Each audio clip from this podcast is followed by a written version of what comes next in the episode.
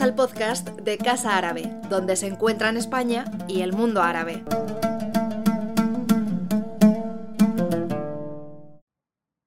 Buenas tardes. Good afternoon. Masal Khair. Bienvenidos a esta nueva mesa redonda online sobre trabajo decente e inclusión económica de los jóvenes en el mundo árabe. Forma parte de un ciclo de conferencias online que Casa Árabe viene desarrollando este año eh, dedicadas a los Objetivos de Desarrollo Sostenible de la Agenda 2030 de las Naciones Unidas del, ciclo se han hecho ya dos sesiones en, el mes de octubre sobre medio ambiente, el objetivo 13, y sobre salud, especialmente dedicada a la salud mental en zonas de conflicto, el objetivo, el objetivo 3. Esta tercera mesa redonda de hoy eh, la protagoniza el Objetivo de Desarrollo Sostenible número 8, que se puede resumir en trabajo decente y crecimiento económico sostenible. Se trata de una cuestión vital para entender el devenir eh, socioeconómico de, los países árabes en los últimos, en los últimos 10 años y afecta especialmente a los jóvenes. La tasa de desempleo en el mundo árabe, en torno a un 10%, es el doble que la media mundial. Pero como podemos ver en el gráfico 1, en lo que eh, concierne al, desempleo juvenil, el mundo árabe es la región del mundo con, mayor tasa de desempleo juvenil. El porcentaje de jóvenes sin empleo alcanza el, casi el 30%, 29,7%, siendo bastante mayor además para el caso de las mujeres jóvenes, que ahí la tasa es de un 47%, mientras la media mundial se sitúa en torno al 14 y el 16% respectivamente. Son datos, son datos del PNUD del año pasado, de 2019. Esto no responde simplemente a cuestiones demográficas, como se puede ver en el gráfico 2, ya que otras regiones en el mundo con un nivel de desarrollo similar también tienen poblaciones de jóvenes proporcionalmente muy numerosas sin alcanzar estas cifras de desempleo tan, tan altas, em, sino que se debe también a la confluencia de una serie de problemas estructurales de carácter económico y político de, de compleja solución. esta encrucijada, además, viene a unirse ahora la crisis económica generada por la pandemia, con consecuencias muy negativas para algunos sectores económicos creadores de empleo y recursos en, en los países árabes, como pueden ser sobre todo el turismo y los hidrocarburos. De este modo, no solamente nos encontramos con un contexto en el que muchos empleos corren peligro, sino también sus coberturas sociales y condiciones laborales en un contexto de mayor incertidumbre y, por tanto, precarización, que introducen mayores dificultades aún a, la inclusión económica de los jóvenes en la región. Para analizar la cuestión, vamos a conectar con dos expertos internacionales en la materia, Alejandra Ortega Fuentes, que es doctora en estudios árabes islámicos por la Universidad Autónoma de Madrid y responsable de países árabes, África y Asia y la, Organización Internacional de Trabajo en la Secretaría Internacional de Cooperación de Comisiones Obreras, y Yad Saban, profesor de Economía en la American University de, Beirut y uno de los autores del, último informe sobre desarrollo humano árabe eh, publicado por el PNUD, que está justamente dedicado al tema de juventud y el futuro del desarrollo humano en, en, la, en, el mundo árabe. Vamos a organizarla. Bueno, antes de nada quería agradecer especialmente a los dos ponentes que hayan venido a, que, bueno, que hayan venido, que hayan accedido a conectar hoy con nosotros y, hacer un hueco en sus agendas porque me consta que son, son muy ajustadas. Y, nada, están conectados desde, desde Madrid y Beirut. Muchísimas gracias a los dos, Alejandra, ya si os parece, vamos a organizar la sesión en formato bilingüe, de forma que Alejandra te vendrá en castellano y ya lo hará, lo hará en inglés, aunque entiende el castellano. Y, yo, en cualquier caso, le traduciré algunas partes de las preguntas y hablaré en inglés a partir, a partir de aquí. So, good afternoon. I just introduced the session. That, um, as I mentioned, it's, it's part of a series of roundtables we are organizing on the um, social uh, sustainable development goals uh, from the UN Sustainable Development Agenda for 2030. The, fifth, the first two were dedicated to the, um, to the SDG 13 and SDG 3, which is climate action and health, with a special focus on to mental health in regions under conflict. And this third one is dedicated to SDG 8, with the whole title is Promote, Sustain, Inclusive, and sustainable economic growth, full and productive employment, and decent work for all. Uh, it's it's a key question to understand the socioeconomic but also political developments in the Arab world and in the Arab countries in the last years, and has a particular impact um, for the youth. As, as you briefly know, the Arab region is the region of the world with the highest unemployment rate, uh, uh, highest youth unemployment rate, 30%, 47% for young women, while the world average is 14 and 16 respectively. This is not only due to demographic tensions, but to structural problems of an economic and political nature, um, and which confirm a difficult equation. To this, we have to add now the negative impact of COVID-19, the additional increase in unemployment it's generating, as well as the deterioration of social services and labor conditions. So to analyze the situation, we um, we count uh, on two international experts, Alejandra Ortega Fuentes, that I uh, mentioned is a PhD in, in Arab and Islamic Studies uh, by the Autonomous University of Madrid, I'm responsible for Arab countries, Africa and Asia, and the um, uh, International Labour Organization of the um, International Cooperation Secretary of the Comisiones Obreras, the Union Trade, and Jad Chaaban, uh, which is professor of economics in the American University of Beirut, and is one of the authors of the last uh, report on Arab human development of the UNDP, Youth and the Prospects for Human Development in a Changing Reality. Um, once more, I will really thank you for, for accepting to share your knowledge and thoughts and time uh, with us, which I know is, is a limited resource for you, um, since both of you handle very tough um, agendas, as, as I have a chance to, to, to check out. So if you find okay, we are going to articulate the debate around a series of questions organized in, in five blocks.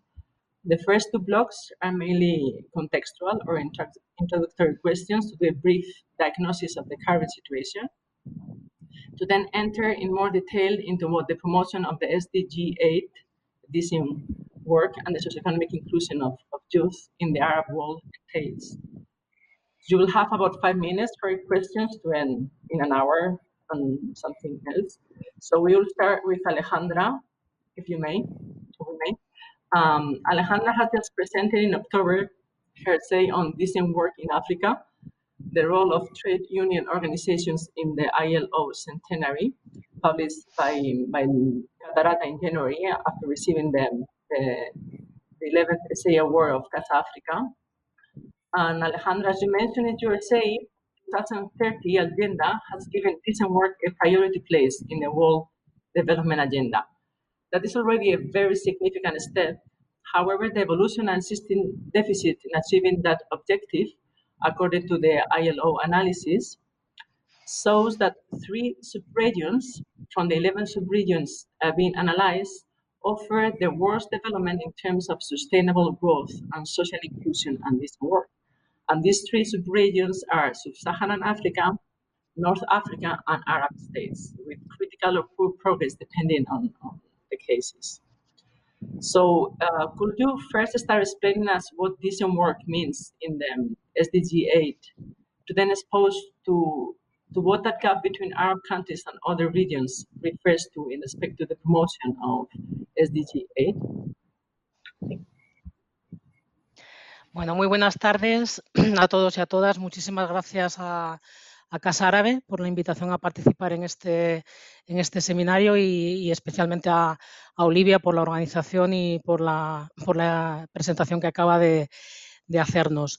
Eh, bueno, para aquellas personas que tal vez conozcan menos eh, la Agenda 2030 y el Objetivo de Desarrollo Sostenible número 8, eh, hay que decir que es una agenda internacional que se firma el 25 de diciembre de 2015 por los jefes de Estado y de, gobierno de 193 países que son miembros de Naciones Unidas y que tiene un lema que eh, ha sido especialmente destacado, que es no dejar a nadie atrás. Esta agenda eh, explica cómo ha de procederse en 17 objetivos de desarrollo sostenible, como explicaba Olivia en la introducción, y aquí nos vamos a ocupar hoy del objetivo de desarrollo número 8.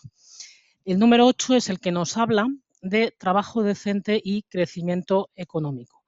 A su vez, este objetivo de desarrollo sostenible se eh, subdivide en 10 metas Eh, yo no las puedo mencionar todas aquí, pero sí que voy a mencionar algunas que creo que tienen un impacto especial en, los países árabes y que de poder cumplirse realmente pues harían evolucionar lógicamente la situación y la Agenda 2030 en, en casi todos los países. Me refiero, por ejemplo, a la meta 8.5, que nos dice que de aquí a 2030 hay que lograr el empleo pleno y productivo y el trabajo decente para todas las mujeres y los hombres, incluidos los jóvenes y las personas con discapacidad, así como la igualdad de remuneración por trabajo de igual valor. Eh, el 8.6 resulta también de mucho interés. Nos dice que de aquí, eh, decían al 2020, evidentemente a 2030, reducir considerablemente la proporción de jóvenes que no están empleados y no cursan estudios ni reciben capacitación. De, muchísimo interés me resulta también mencionar el 8.7, que nos habla de eh, adoptar medidas inmediatas y eficaces para erradicar el trabajo forzoso, poner fin a las formas contemporáneas de esclavitud y la trata de personas y asegurar la prohibición y la eliminación de las peores formas de trabajo infantil, incluidos el reclutamiento y la utilización de niños soldados y poner fin al trabajo infantil en todas eh, sus, formas. Y por último mencionaré el 8.8.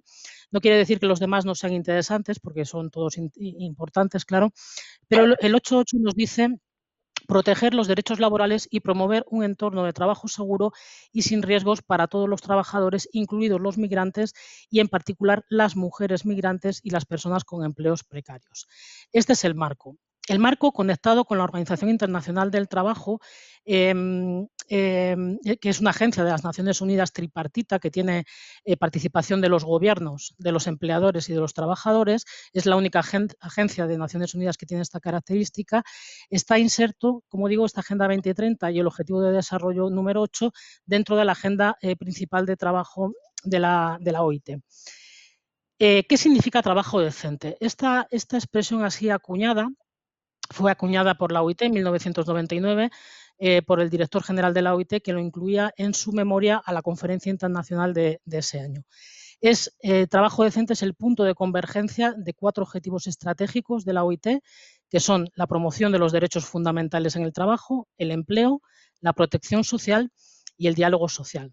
Esta, esta fórmula, este concepto de trabajo decente se, adopta rápidamente por, por, bueno, hay un consenso internacional en cuanto, en cuanto a su uso y bueno, es de uso frecuente en OIT, Naciones Unidas, Comisión Europea y otras organizaciones internacionales.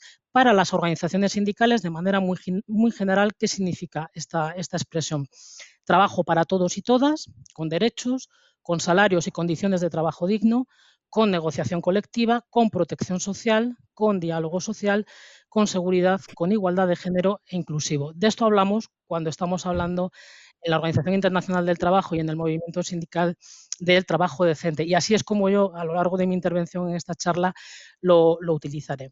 El ODS 8 para la OIT eh, tiene unos temas prioritarios que son empleo pleno y productivo, desigualdad salarial por razón de sexo, desempleo entre los jóvenes, eliminación de todas las formas de trabajo infantil, formalización de la economía informal, emprendimientos, microempresas, pequeñas y medianas empresas, la protección de los derechos laborales y la promoción de un entorno de trabajo seguro y la protección de los trabajadores migrantes. Todo este marco que acabo de describir, conectado con los estados eh, árabes, mm, se nos dice a través de diferentes informes de la Confederación Sindical Internacional y de la propia OIT, eh, en el índice global de los derechos de la CSI en concreto se nos dice que la región de Oriente Medio y, África, tanto el África subsahariana como el norte de África, los países árabes africanos, eh, han sido en diferentes informes consecutivos, una vez más, la peor región en cuanto al trato recibido por trabajadores y trabajadoras, en una horquilla que va desde la denegación absoluta de los derechos básicos en algunos países, en otros que están aquejados de conflictos y la desintegración del Estado de Derecho implica que no pueda eh, existir ninguna garantía, y en otros que pueden ser considerados, y así lo son, como casos de, progreso, eh, también observamos el incumplimiento sistemático de las normas internacionales eh, del trabajo. Eh, la OIT lo que nos viene a decir también es que bueno, la tasa, por ejemplo, eh, en el caso de los jóvenes eh, que se ven especialmente perjudicados, cuatriplica la de los adultos, la tasa del desempleo femenino triplica la de los hombres y eh, los trabajadores migrantes en algunas zonas representan el 41% de la población, del empleo total, perdón, de la región y en los países, por ejemplo, del Golfo como promedio, más de la mitad de los trabajadores eh, son migrantes. Este es el contexto y un poco la definición de objetivo de desarrollo número 8 y trabajo decente para situar el resto de, la conversación. Eh, muchas gracias, Alejandra. Thank you very much. Um, so let's move now to to Jad. Decent decent employment is is in the well, I don't know if you need Jad me to to explain you a bit what what um, Alejandra explained just a moment ago. She was just setting the framework, the legal framework in the ILO um, about what is the um, CD, SDG 8. She mentioned kind of certain 8.5, 8.6, 8.7, and 8.8, which are the the ones related to within that objective to um, to different conditions that have to fulfill um, to and that has to be in the agenda to be fulfilled by 2030. Um, she was speaking about what the need for to achieve full employment for women, uh, men, youth, and, and people with uh, less capacities. Then she was speaking also about the different the different. But I'm not going to list everything because I, I guess you know about these these issues, and she was also sp- uh, speaking about where um, uh, how um, the the concept of of decent work came. But I was from 1999 in the, the ILO and explaining the different the objectives and the different uh, aspects that are included in in them in the in the objective. I mean, since, since you know about it, this this question was more for the public who can more because then she was explaining how the Arab states um, and you know the region of Middle East and Africa has been um, the worst region in, in regarding this this aspect, especially in the kind of negation of fundamental rights for worker, no guarantees, especially in some countries with conflicts where the workers have no guarantees at all of, of having these these rights fulfilled and other systematic um, um, uh, issues that are not not fulfilled for the workers, especially in terms of unemployment and also the, the situation of, some of the the immigrant workers in the region, who has 41% of the population in, in our immigrant regions, immigrant workers. So, so since since this employment is a key element of of, um, of the multidimensional development approach for youth economic inclusion, um, uh, you are going to talk us about. Um, I would like to mention that Jad Chaaban um, was not only the leading author of the last Human Development Report that I was mentioned was published by the UNDP in 2016, but has been working on the issue for years. Among other projects, he formed part of uh, what was the Middle East Youth Initiative, which was created in 2006 by Brookings and the Dubai School of, uh, for Government which gather an international network of researchers to work on youth, social, and economic inclusion across, across the region. I'm mentioning this because I think they so great foresight. Um, they, well, they, many people were working around those issues, but they, they launched really a kind of uh, this initiative, a campaign. Um, even if the work was not necessarily taken into account in certain spheres, as, as we will see. One of, of, of the results of, the, of this initiative was the publication of the book Generation in Waiting, the unfulfilled promise of young eh, people in the Middle East, in which Jad, uh, Jad Chaaban collaborated. Um, it was presented in Madrid in 2009 at the Elcano Royal Institute by one of the editors of the book, Tarik Yousef, who had come to Casa Árabe to participate in a seminar we organized to analyze the impact of the then global economic crisis, the crisis of 2007 and 2008, on the Arab world um, we were then in, um, in a similar context to the one we are today. That's it. We have, having pointed out the critical situation of youth, socioeconomic exclusion, and unemployment in the Arab world, and then in the midst of a global crisis that will even stretch that tension to, to its limits. So for years, the Middle East Youth Initiative um, was raising the attention to the fact that more than a third of the population in the Arab world was less than uh, 29 years old and constituted was called the demographic gift or demographic dividend, that can be seen in, in the graph three.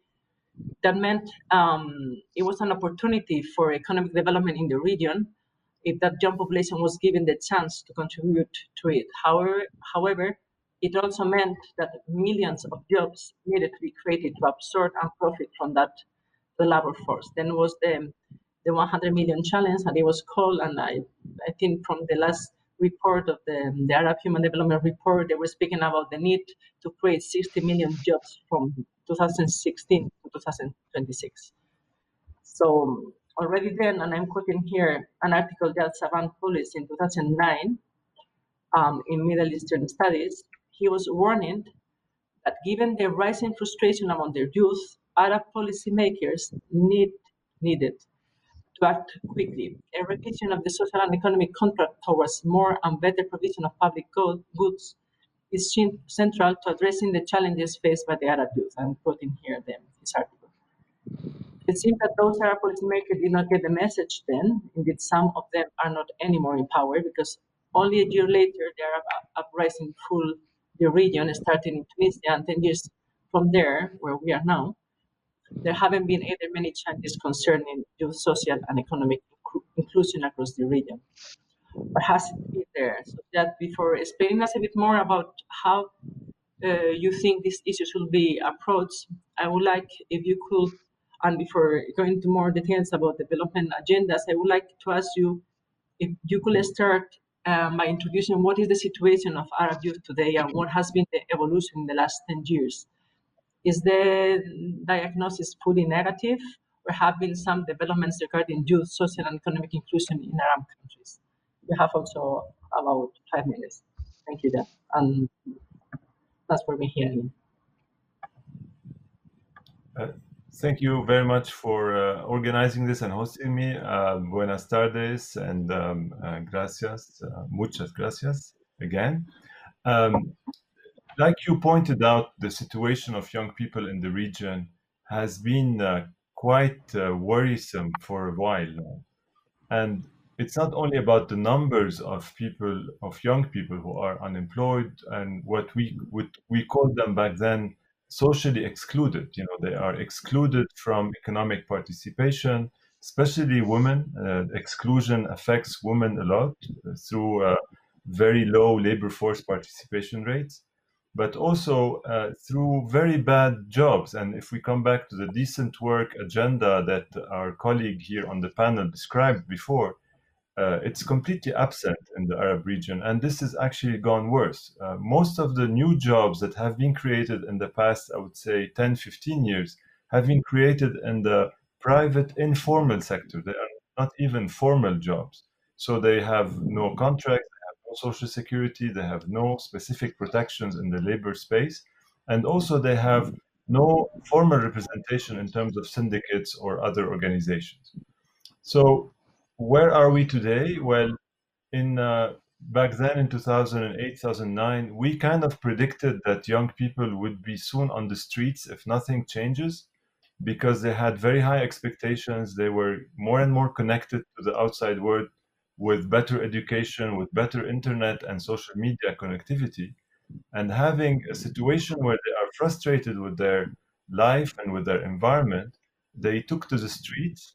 And unfortunately, you know, 10 years after, 15 years after now, today, uh, I think many countries have, and many young people are living in uh, very badly governed countries, and which situation actually either did not evolve or went to even more problematic. So look at what happened in Iraq, uh, look at Yemen, uh, Syria, Libya, um, many Lebanon, even many countries around the region have gone from uh, an environment where the government could at least provide some economic security, some jobs, to a complete deterioration of the public sector and even of, of uh, peace in itself. You know, uh, either civil wars or wars of other nations fighting in there. Um, and the young people are the, ones who suffered a lot from this. They they suffered from even higher poverty, higher unemployment. The unemployment rate um, has been a bit increasing, but has not gone down, unfortunately. Poverty has increased a lot in many crisis countries. And now, with the COVID situation, a lot of the previous channels where uh, young people could migrate to other countries and find work, well, it has been almost now a year where nobody could travel to the Gulf countries or other countries to work. And this is adding to the pressure on young people specifically. So I would say uh, maybe nine years, 10 years after the Arab uprisings, we are not moving uh, forward. We are actually going backward, unfortunately. Thank you. Yeah, indeed. I think so. I wanted to, uh, you mentioned about the, the impact of the COVID. I would like if we could speak a bit more about that. Um, so if Alejandra, um, you also state, um, stated that the world of work faces um, unprecedented challenges that I was in your written in 2019.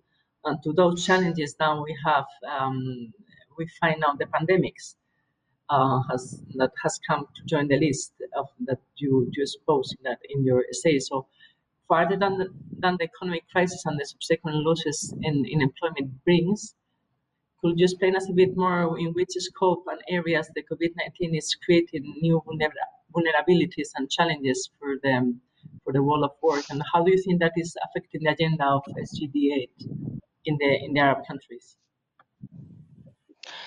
Eh, sí, eh, bueno, conectado con lo que acababa prácticamente de decir eh, Jad, evidentemente hay un impacto de la pandemia en, la promoción del trabajo decente que de por sí ya era bastante frágil en, la mayor parte de los países árabes. Extrayendo algunos análisis que hacen gran parte de las organizaciones sindicales eh, árabes mmm, se detectan diferentes grados, por ejemplo, en los esfuerzos gubernamentales en los diferentes países para enfrentar los retos de, de, que nos trae la pandemia a, toda la región. Eh, las principales debilidades eh, pasan todas ellas ¿no? por acentuar la gravedad de situaciones anteriores que acaba de describir eh, en su intervención. Hay una dependencia económica poco saludable de las cadenas de suministro mundiales. Hay un dato que ellos repiten muy a menudo, que es la ausencia de datos fiables sobre las poblaciones, tanto lo que estaba sucediendo con anterioridad a la pandemia como lo que está sucediendo en este momento. Eh, se, ve como una urgencia la solicitud de la reprogramación de, o el alivio de, de la deuda en la mayor parte de los países esto lo mencionó ya, hay gran parte de las poblaciones árabes que continúan en la economía informal y esto está empeorando, evidentemente. Todo esto se mezcla con una escasa confianza en la mayor parte de las instituciones políticas, una brecha cada vez mayor entre la población y la clase política y eh, los sindicatos se quejan especialmente de la poca involucración eh, de sus organizaciones en la puesta en marcha de medidas de, contra la pandemia. ¿no? No, son, no están siendo llamados a las diferentes negociaciones ni a la puesta en marcha de las, de las medidas y también de una disponibilidad tardía y lenta de la distribución de ayudas paliativas para la población pero eh, no dejan de haber algunas oportunidades en, en, todo este contexto tan, tan trágico ¿no? que atravesamos y es que, bueno, el diálogo social se plantea en el centro de, de, de, su, de, sus ambiciones, lógicamente, y entonces es un buen momento para buscar refuerzos en estas negociaciones y en el propio diálogo social, para tratar de reforzar los sistemas de recogida y de sistematización de información que sean fiables, por supuesto, mejorar los sistemas de salud públicos que están muy, muy, ya estaban muy debilitados y mejorar la, las medidas de salud y higiene en el, trabajo y para tomar una mayor conciencia pública sobre la necesidad de la reducción de la economía informal. Y a su vez analizan el papel que ellos mismos pueden hacer en todo este contexto, como, y lo están haciendo con muchas limitaciones, pero intentan hacerlo, movilizar y sensibilizar a su afiliación y también al resto de la población sobre normas y directivas de seguridad, esto es muy importante, lo siguiente, velar por el cumplimiento de los derechos humanos y sindicales y las libertades civiles que se están viendo muy amenazadas, ya lo estaban con anterioridad, pero ahora mismo eh, la situación se agrava también con, con la pandemia. Monitorear e informar sobre las medidas que se están tomando por parte de los gobiernos y velar también en una situación tan, tan delicada como la que existe por los derechos de los migrantes y refugiados y otras poblaciones especialmente vulnerables que están en tránsito normalmente o incluso están eh, intentando trabajar en, los países, en los estados árabes. Y luego también de alguna forma intentar eh, participar en los procesos en la medida en que les dejen, que la realidad es que, como decía al principio, se quejan de que no son muy consultados en los procesos de formulación y recuperación de políticas eh, que sean adecuadas para, para esta época de, de, la pandemia. Muchas gracias, Alejandra. Um, yeah, here, yeah, Alejandra has pointed out how the the COVID has has um, has affected some of the points you already mentioned of this kind of uh, weaknesses of vulnerabilities have really increased uh, of deteriorated the situation, now in terms of also the the and different degrees also depending on the on the response of certain governments, but uh, has put into uh, he has mentioned especially the focus, which I think is important. We we um, talk about that in another roundtable about the dependency on the in international relative chains that how the COVID has um, has uh, the how so that that dependency more than ever. And then she has spoken about the well, different problems you has mentioned have the increase in the public debt, also the increase in the informal economy, and the bigger gap between the population and the government, and especially some the complaints of the trade unions that lack the um, well, they are not they are not being part of or participating enough of the um, decisions being taken. As she mentioned also that there are certain opportunities in this in this regards, which are kind of the, the opportunity to to um, enhance the social dialogue um, on certain issues, no, especially in this idea of the decreasing the, the, the weight of the uh, formal economy and the participation of, of the uh, trade unions in mobilization, sensibilization in the population, and especially in terms of uh, making them uh, the human rights and civil rights, um, especially the, the fulfillment of these rights, and especially being kind of more attentive to to the deterioration of, of this of this right in certain countries. So speaking about certain opportunities, if if we may, Jad, I would like to ask you um, because um, Alejandra in, in her say also mentioned that technology is, is one of the challenges that uh, work faces today. So and it happened now with the pandemics, the, the digital world has been given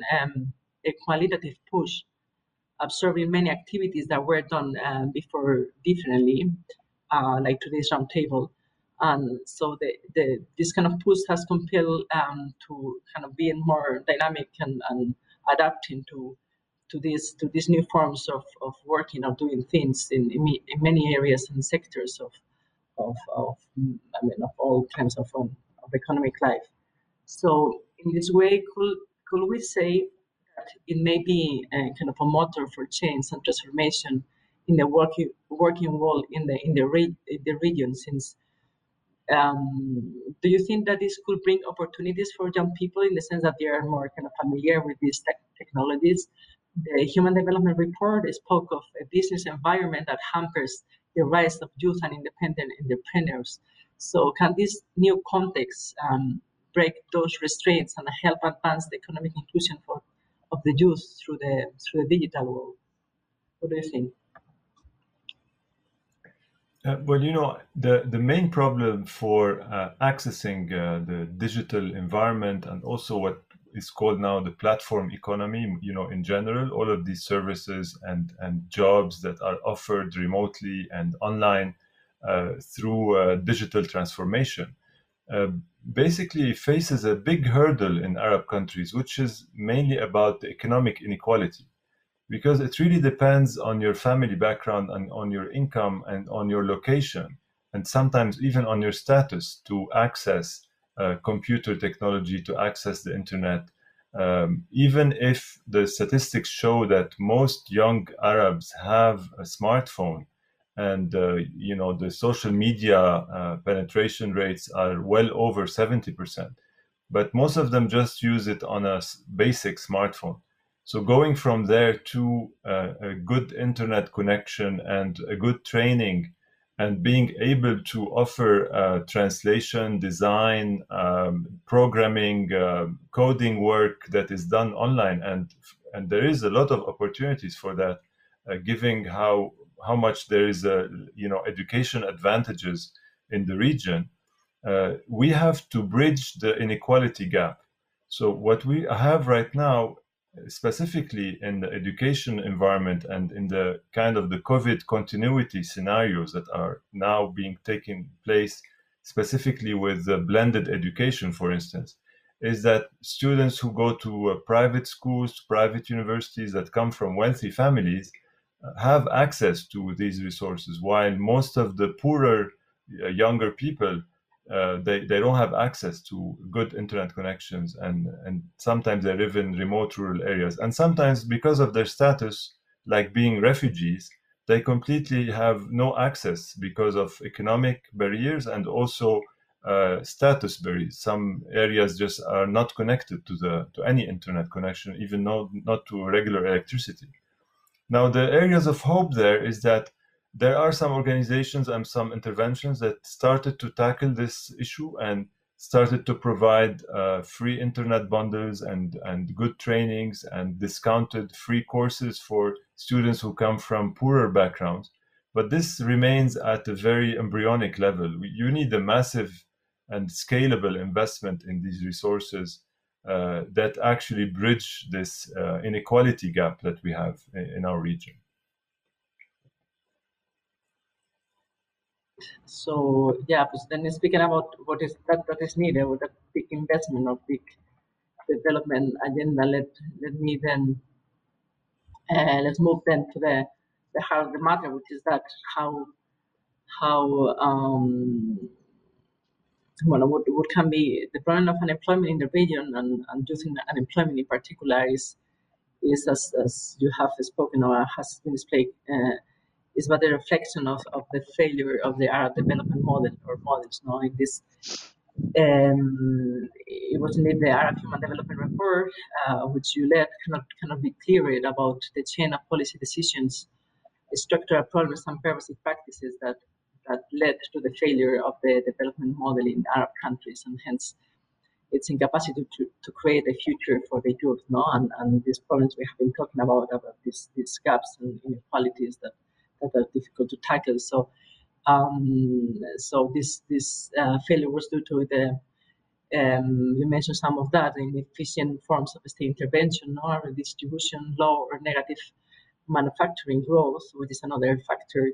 Weak private sectors are dependent on, on the state patronage, whereby economic advantage is, is restricted to firms and individuals connected to the states and its ruling elites, etc. In some a top-down model based on deep structural alliance between political and economic elites to economic interests. And I'm, I'm quoting the, the report, the Arab Human Development Report of 2016 here.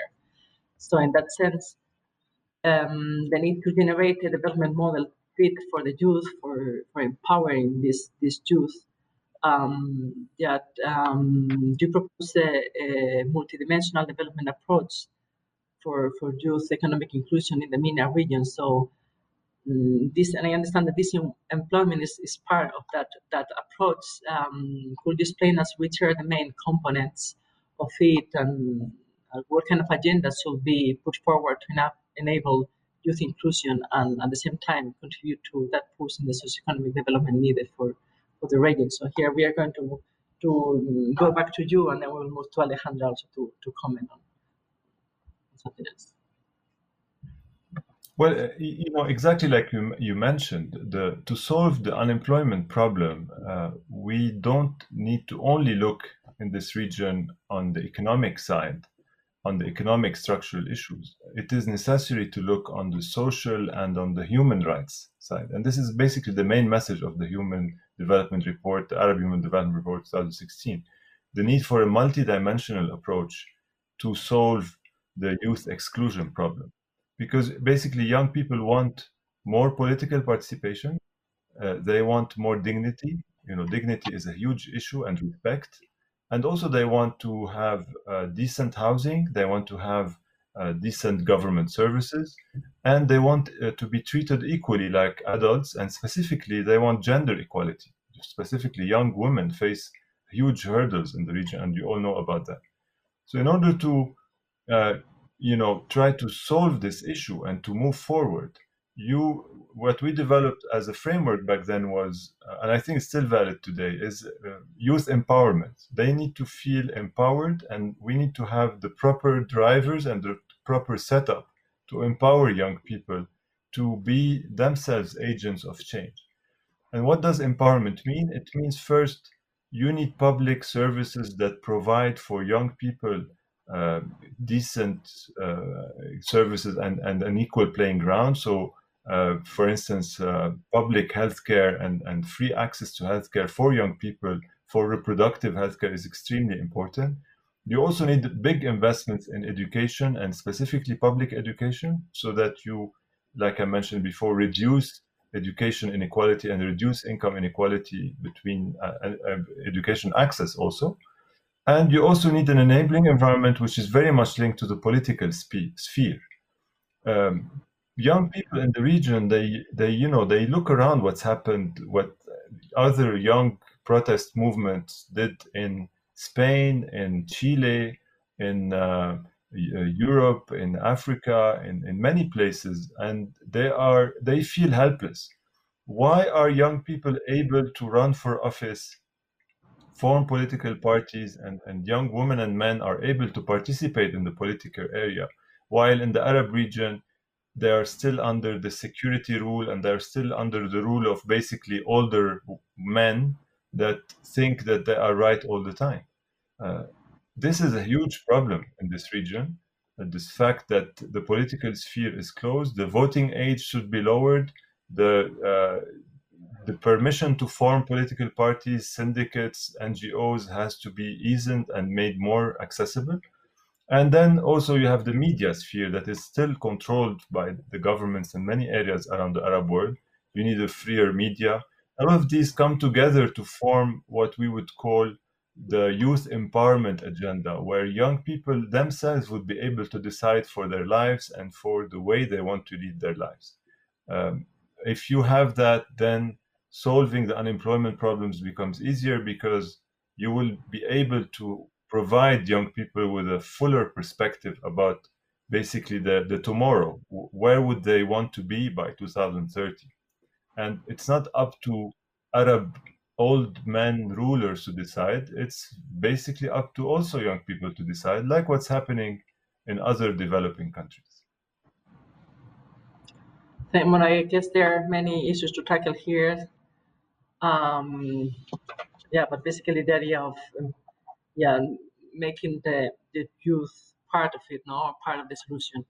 Um, but moving and also speaking about the um, the idea of the development model at the at the national level.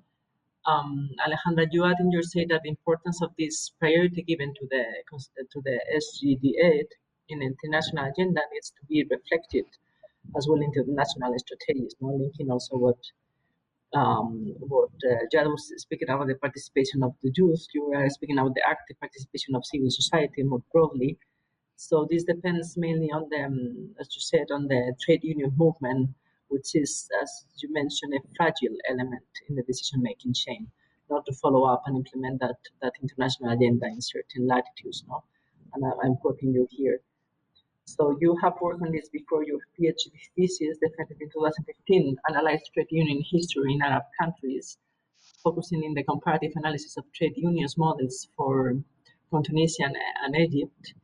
So you and, and in addition to, to this, you have been following closely those issues from your continuous travels and contact with the region through your work at the at Comisiones Obreras as well as your academic trajectory. So in your view, which is the, the current situation of trade union movement in, in Arab countries? Can, are they in a strong enough position to face those challenges, those challenges we were commenting, and at the same time participate in an active way in, in putting forward national strategies for the promotion of sustainable, sustainable growth and, and decent, decent work?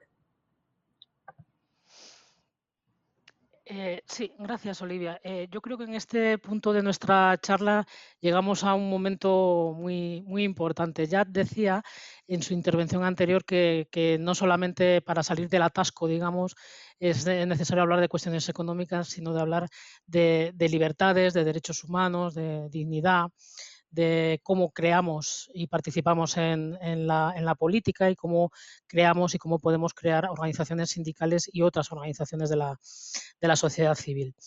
El movimiento, eh, vamos a ver un poco, porque este punto es muy, muy interesante en lo que toca a los países árabes para entender cómo, cómo está funcionando Agenda 2030 y ODS 8 y la participación del mundo eh, sindical. Em, para, mí es importante decir que el, sindicalismo en el mundo árabe eh, no es nada exótico, no es nada nuevo. Un de sus raíces en la historia de finales del siglo XIX, principios del siglo XX, no es algo que suceda a partir de 2011. Em, y tiene unos retos, obviamente sí que son nuevos, generales, fundamentales, otros eh, que se enfrentan al, ODS 8, pero tiene una historia centenaria y esto hay que decirlo, no, eh, es un invento nuevo. Yo lo, subrayo siempre porque así nos llevamos menos eh, sorpresas y eso solamente cabe verlo en cuanto rascamos un poco en la historia de cualquiera de los, de los países. Em, en la mayor parte de ellos se ha desarrollado un movimiento sindical con mayor o, peor fortuna, eso lo vamos a ver a continuación. Eh, y en la mayor parte de los países se desarrollan legislaciones laborales y sociales a lo largo del siglo XX y lo que llevamos del siglo XXI. Se ratifican los convenios internacionales de la Organización Internacional del Trabajo, que tiene un siglo de historia, como dijimos, y muy especialmente los que tienen que ver con la libertad de asociación y la negociación colectiva, la eliminación del trabajo forzoso, el trabajo infantil y la discriminación en el, empleo. Es decir, ha habido sindicatos durante más de 100 años, ha habido legislaciones, ha habido normas internacionales del trabajo ratificadas por los estados árabes. Otra cosa es que durante décadas los informes de la Organización Internacional del Trabajo y de la Regional Árabe, la OAT, la Organización Árabe del Trabajo, y de la Confederación Sindical Internacional y su Regional Árabe, nos llamen la atención sobre la grave y permanente conculcación de la libertad de organización sindical en la mayor parte de los países, del derecho de huelga y de la negociación colectiva, así como la proliferación de situaciones de extrema violencia contra trabajadores y trabajadoras y contra sus representantes y líderes sindicales.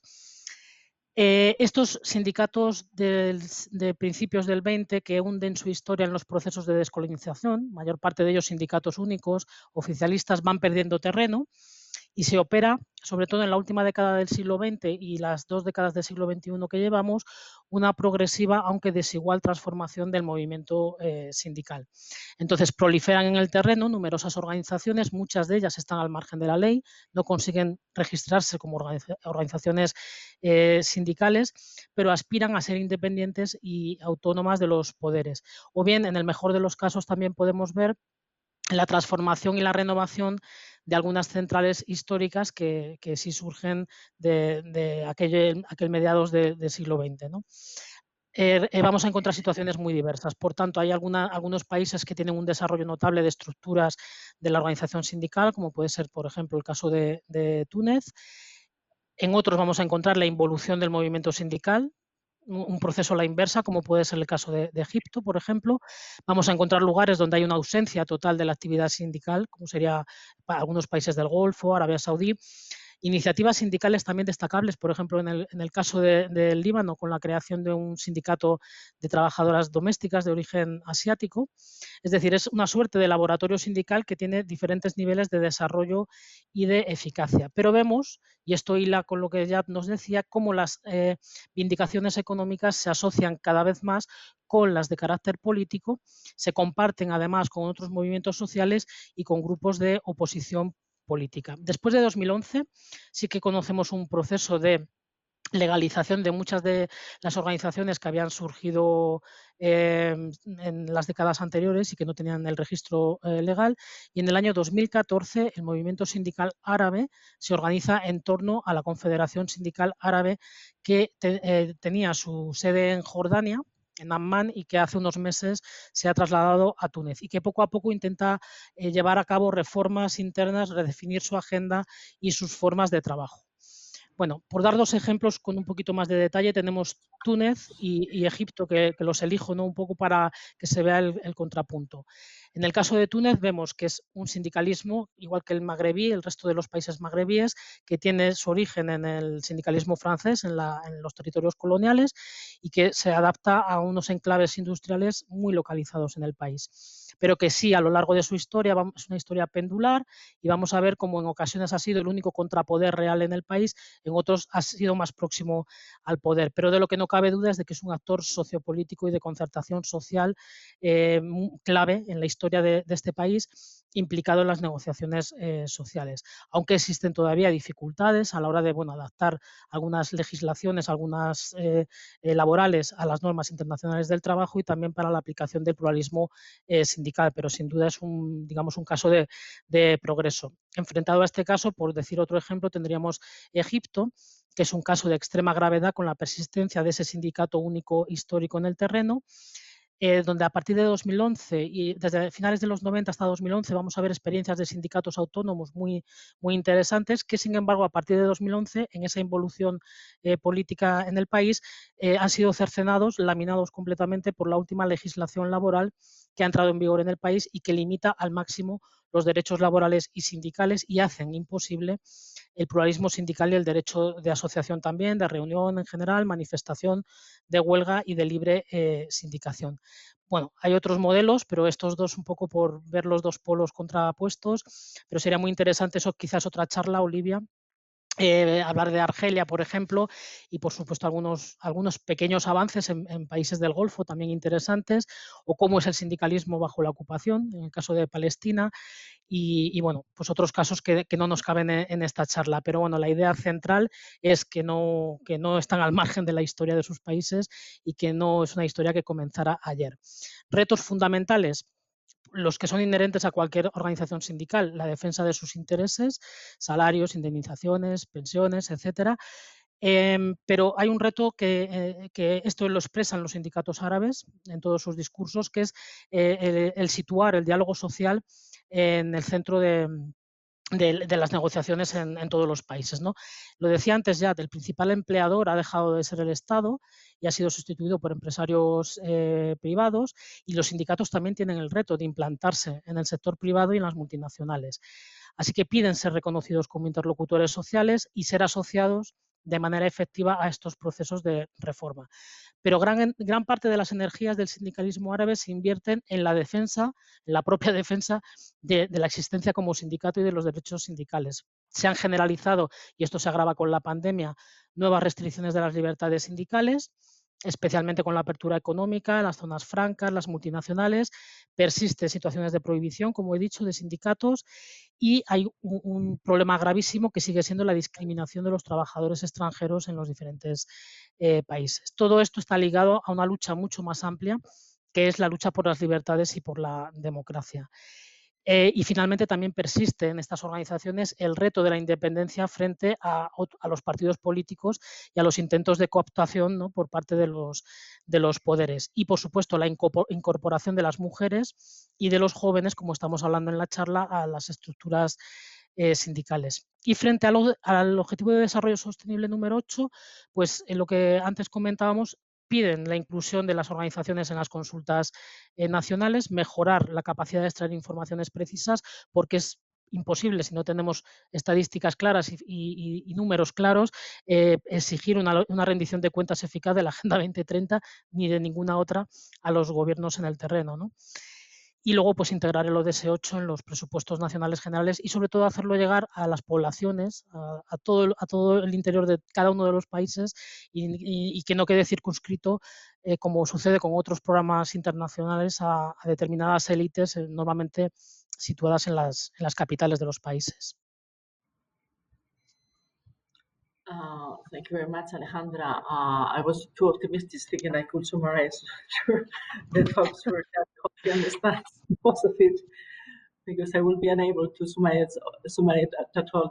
Just to mention, because before I forget, it would be very nice if you we could speak about the participation of, of youth in the trade union movement. If you can mention something, any any of you two uh, later, whenever you come. I mean, um, Alejandra has been talking about how the story of uh, the history of um, trade unions in Arab world is, an, is not an, is not new. It's a, it's a long history. They have been there. Not they are not new organization. They have been there for for for for years. It's a long history. Um, but indeed, she was speaking about the new challenges they are facing, no, and the different. Uh, she spoke of the two models of the Tunisian and the Egyptian case. not how um, the Tunis is the case of like in the Maghreb uh, where the um, trade union is, is a kind of socio, uh, important socio-political actor and very much um, implicated in the social negotiation. Or while in Egypt, there has been a kind of um, devolution or involution of the of the situation with the new legislation, which has limited the right of, of association and, and trade union participation. No, so um, as you mentioned, something also very interesting, which is in the in this kind of decrease of, of public, uh, the role of the public sector and increase in the private sector in the, in the last um, structural reforms in the region, how the trade unions has a challenge there to adapt to that to that to that change, no? And same with the idea of of um, with the need how they're very much focused now just in guaranteeing or defending them the rights of self of the union trades rights, no? How just the and how they are also very much focused now on the need of counting with figures and and statistics in terms of, of which is I think very important the, the idea of accountability, know, to know how this the um, speaking of the SDG 8, how really the situation is, is moving.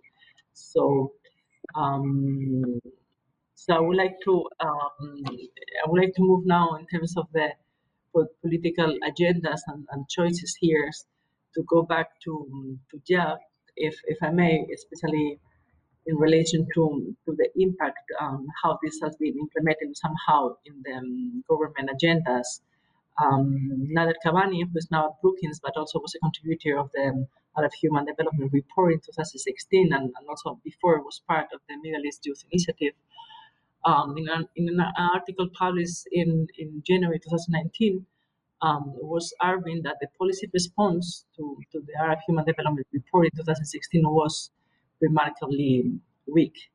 Um, even if the challenges facing MENA youth, youth today are as stark as ever, and as it happened in 2019, now it's as we as we saw, it's uh, it's more important than ever. So, do you agree that the response has been so weak? You mentioned already how the situation has not changed much um, but after all these years calling for action and urging to do something, do you think there has been some impact in policy making, or do you feel as if you are talking to, to a wall, if I may, I may say, the, the so-called window of opportunity provided by this demographic gift of, of youth boots you uh, you were talking about in the previous studies was supposed to close in 2045. So that means mm, in 2045 is when the depend, demography dependency rate change is signed. No? So in that sense, we still have 25 years. So are we still on time? Do you think? Um, how do you think we can make reforms work in the current context after decades of, of reform failure? No? Could you speak about some particular initiative cases or programs facing youth inclusion today? Uh, yes, definitely. And, and sorry, we, we have power cuts here because of the rain, and uh, that kind of answers your question because um, the situation has not been uh, improving in many Arab countries, and they have not been adopting this framework because of something uh, I think also Alejandra mentioned uh, indirectly, which is the weakness of the social engagement of the syndicates and um, organizations that are supposed to represent the most vulnerable groups of society namely young people, young women, and also all of the excluded population. Uh, what happened is that we have what we call crony capital, you know, the organizations and co- uh, companies around governments that are very close to people in power uh, and that maintain large businesses that basically prevent all kinds of progress and that try to maintain their power on the economy, but also on society and on the political sphere. And these groups have been growing in power because of the economic, you know, uh, contract that ha- they have done with the ruling classes. of course, with the exception, I would say, of Tunisia, where the economic model is not really uh, a crony system. There's a lot of export-driven manufacturing companies.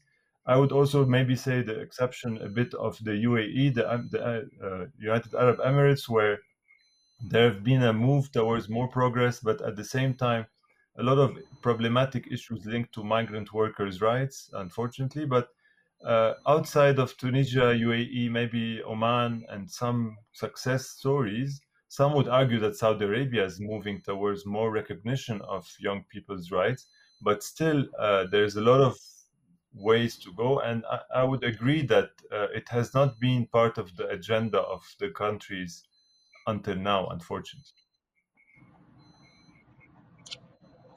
So what what are we expecting for?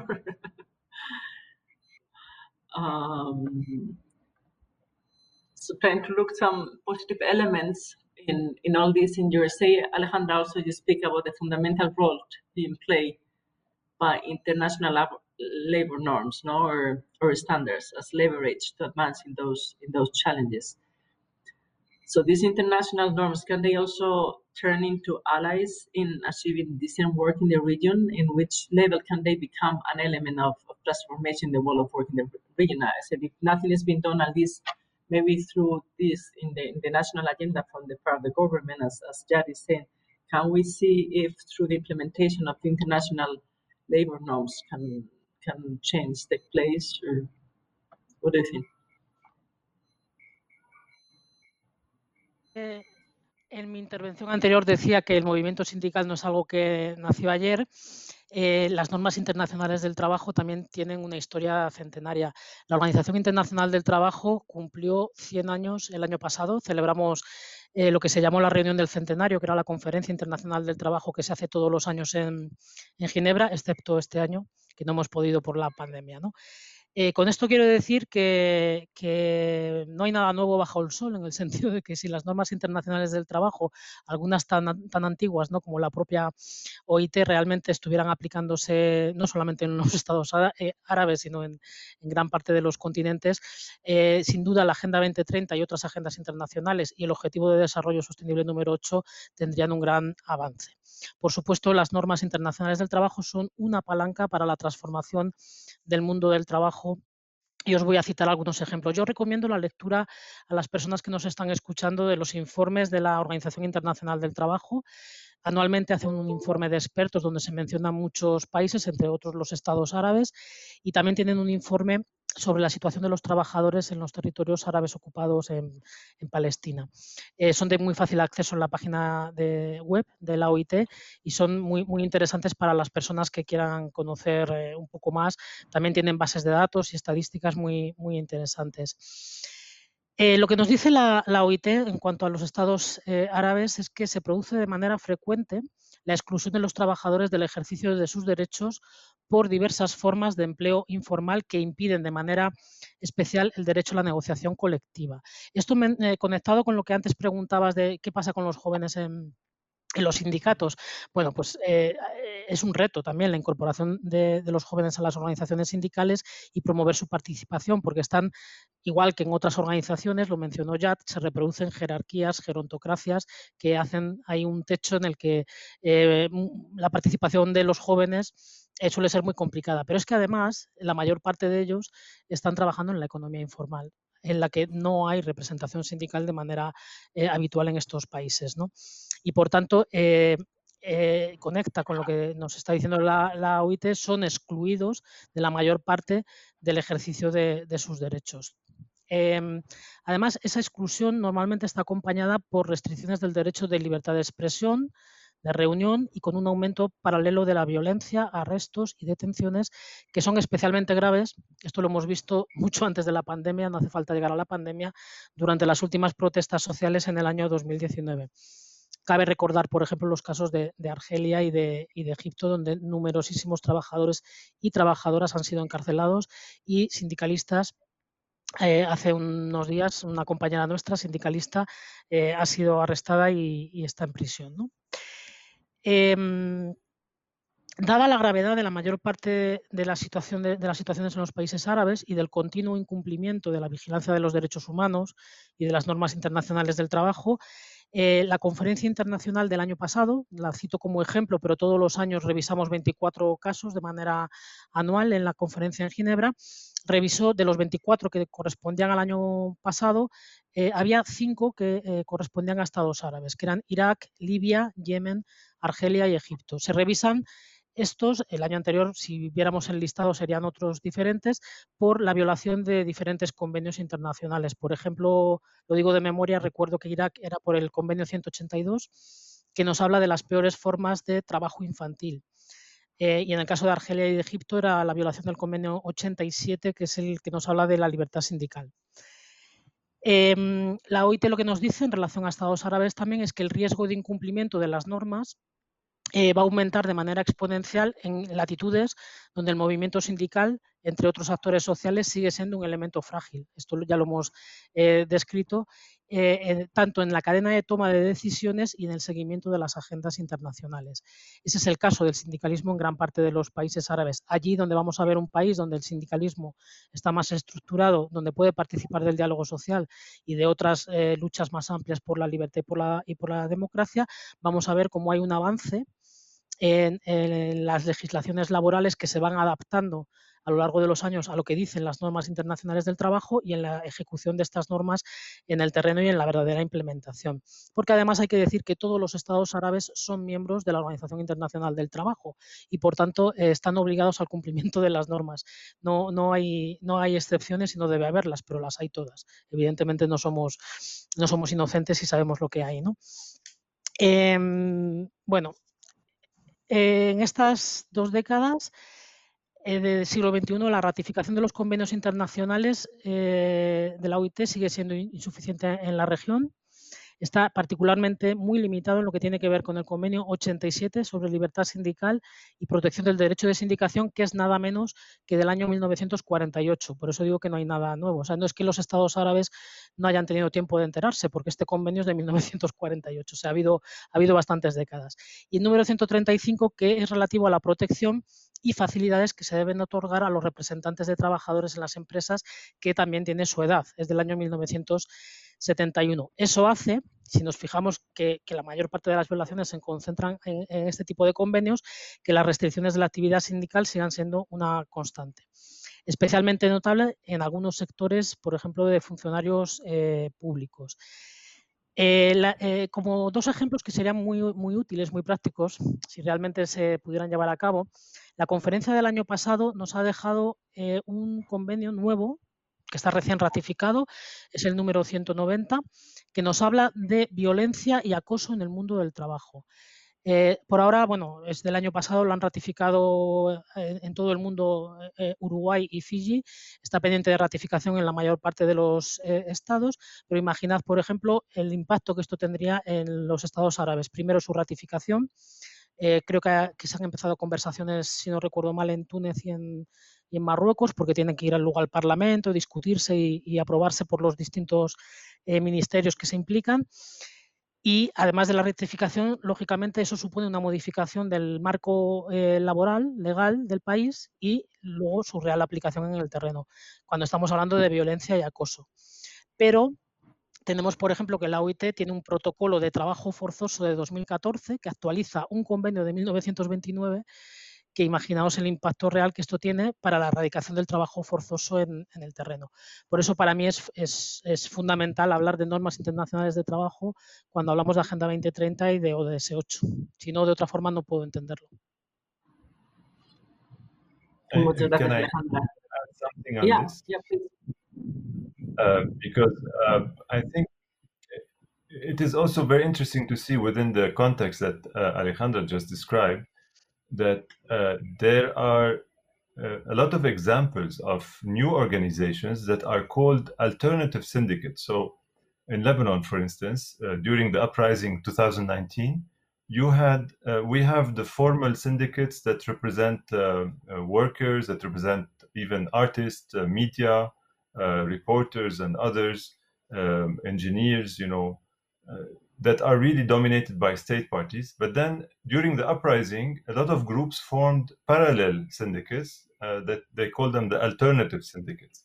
And they were really formed on the streets, on social media, with meetings, and they, they were a very nice dynamic that showed that uh, actually citizens are really capable of forming uh, institutions and uh, kind of trying to take over the formal syndicates. And what these syndicates are planning to do is to basically run for elections in the uh, formal ones, you know, try to come back and, and kind of dominate the other ones that are dominated by really party powers.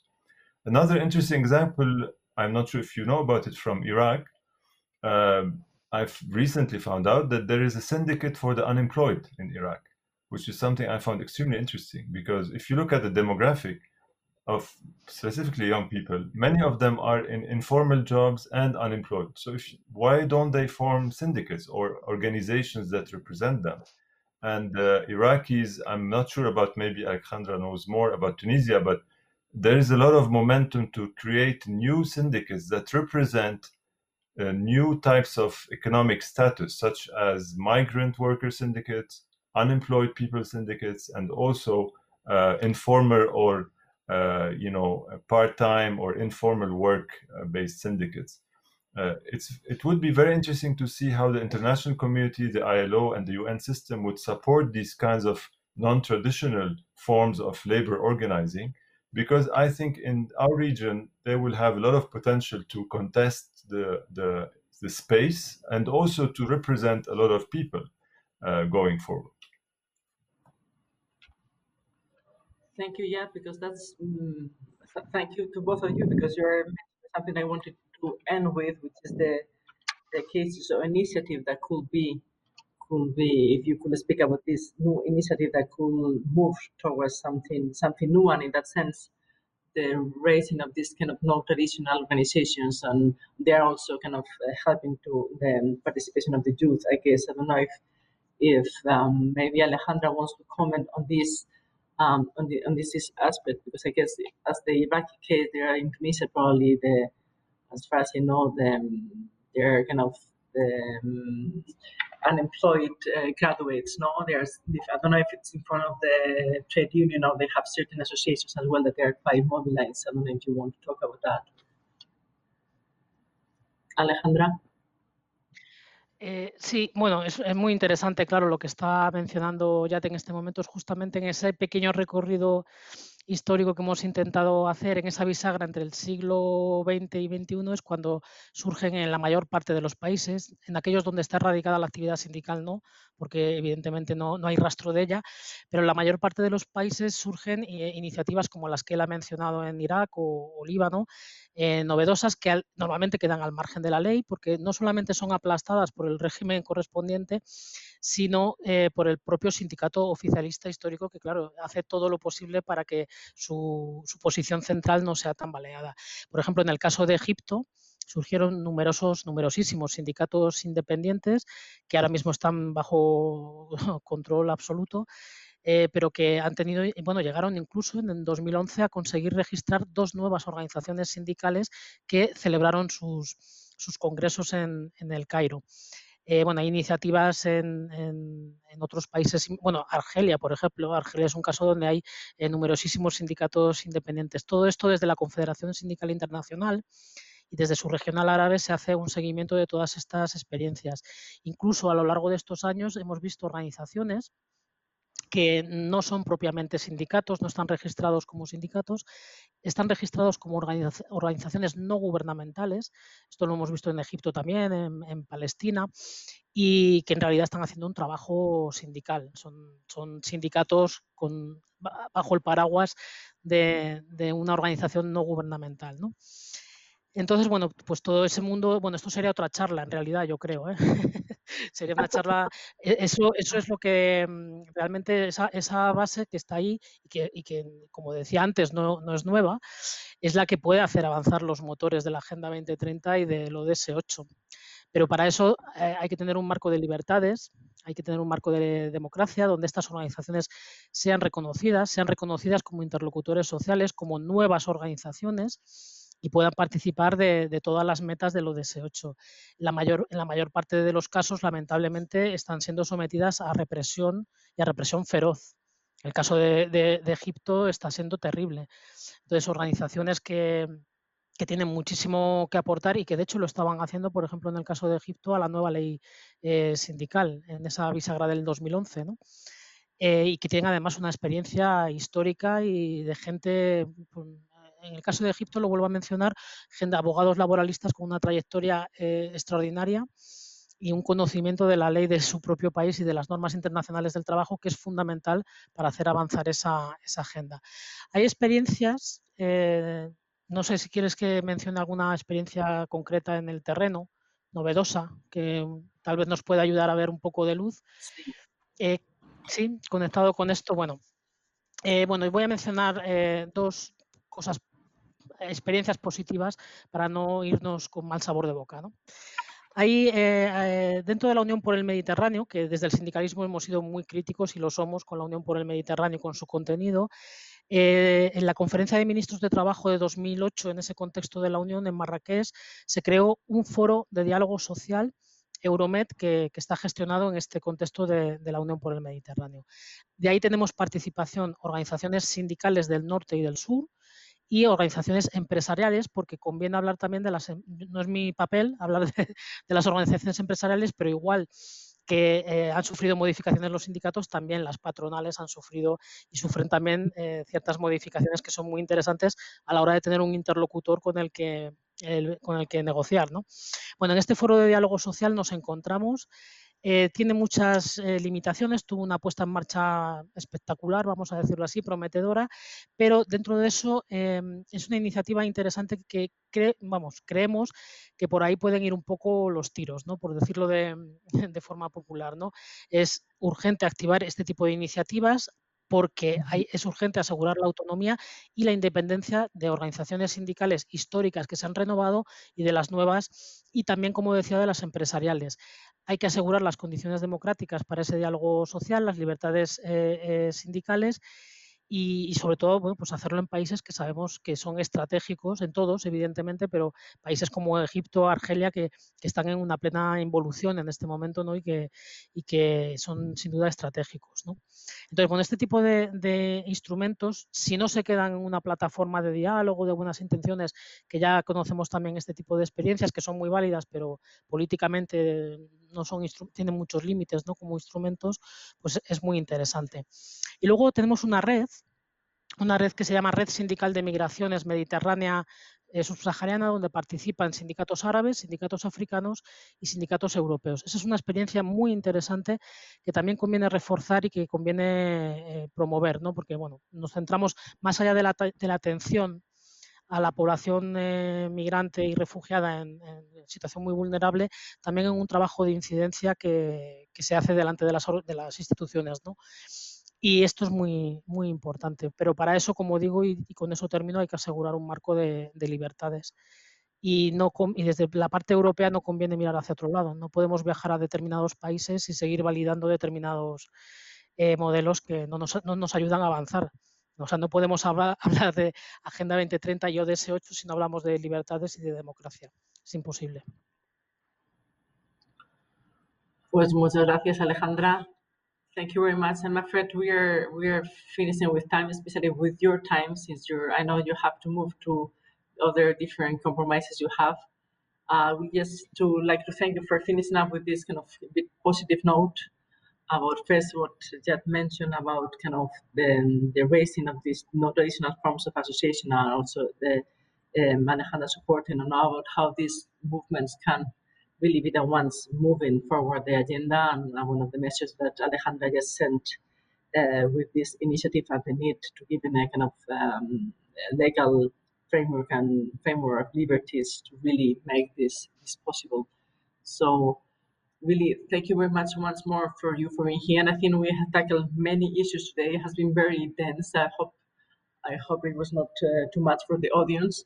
And um, and I guess we will have to continue working on these issues. Next time, maybe we'll have to connect also with the business association, as, as Alejandra mentioned, and, and want to continue um, dealing with this and analyzing these challenges because I'm afraid they will they will remain still with us and the situation is, is not going to, as we said, is not changing, but it's kind of um, it's going for the worse in a way, especially with the evolution of the pandemics. So um, we finish here. Thank you very much again for your connecting from Beirut, despite of the technical problems, and from Madrid. Thanks for your time and sharing with us all your ideas. And thanks for everybody for following up. Take care and see you in the next roundtable. Thank you. Thank you. Shukran. Muchas gracias. Bye bye. bye. Gracias por escucharnos. Si quieres estar al corriente de todas nuestras actividades, consulta nuestra página web en www.casaarabe.es. También puedes seguirnos en nuestros canales en las redes sociales en Instagram, Twitter y Facebook.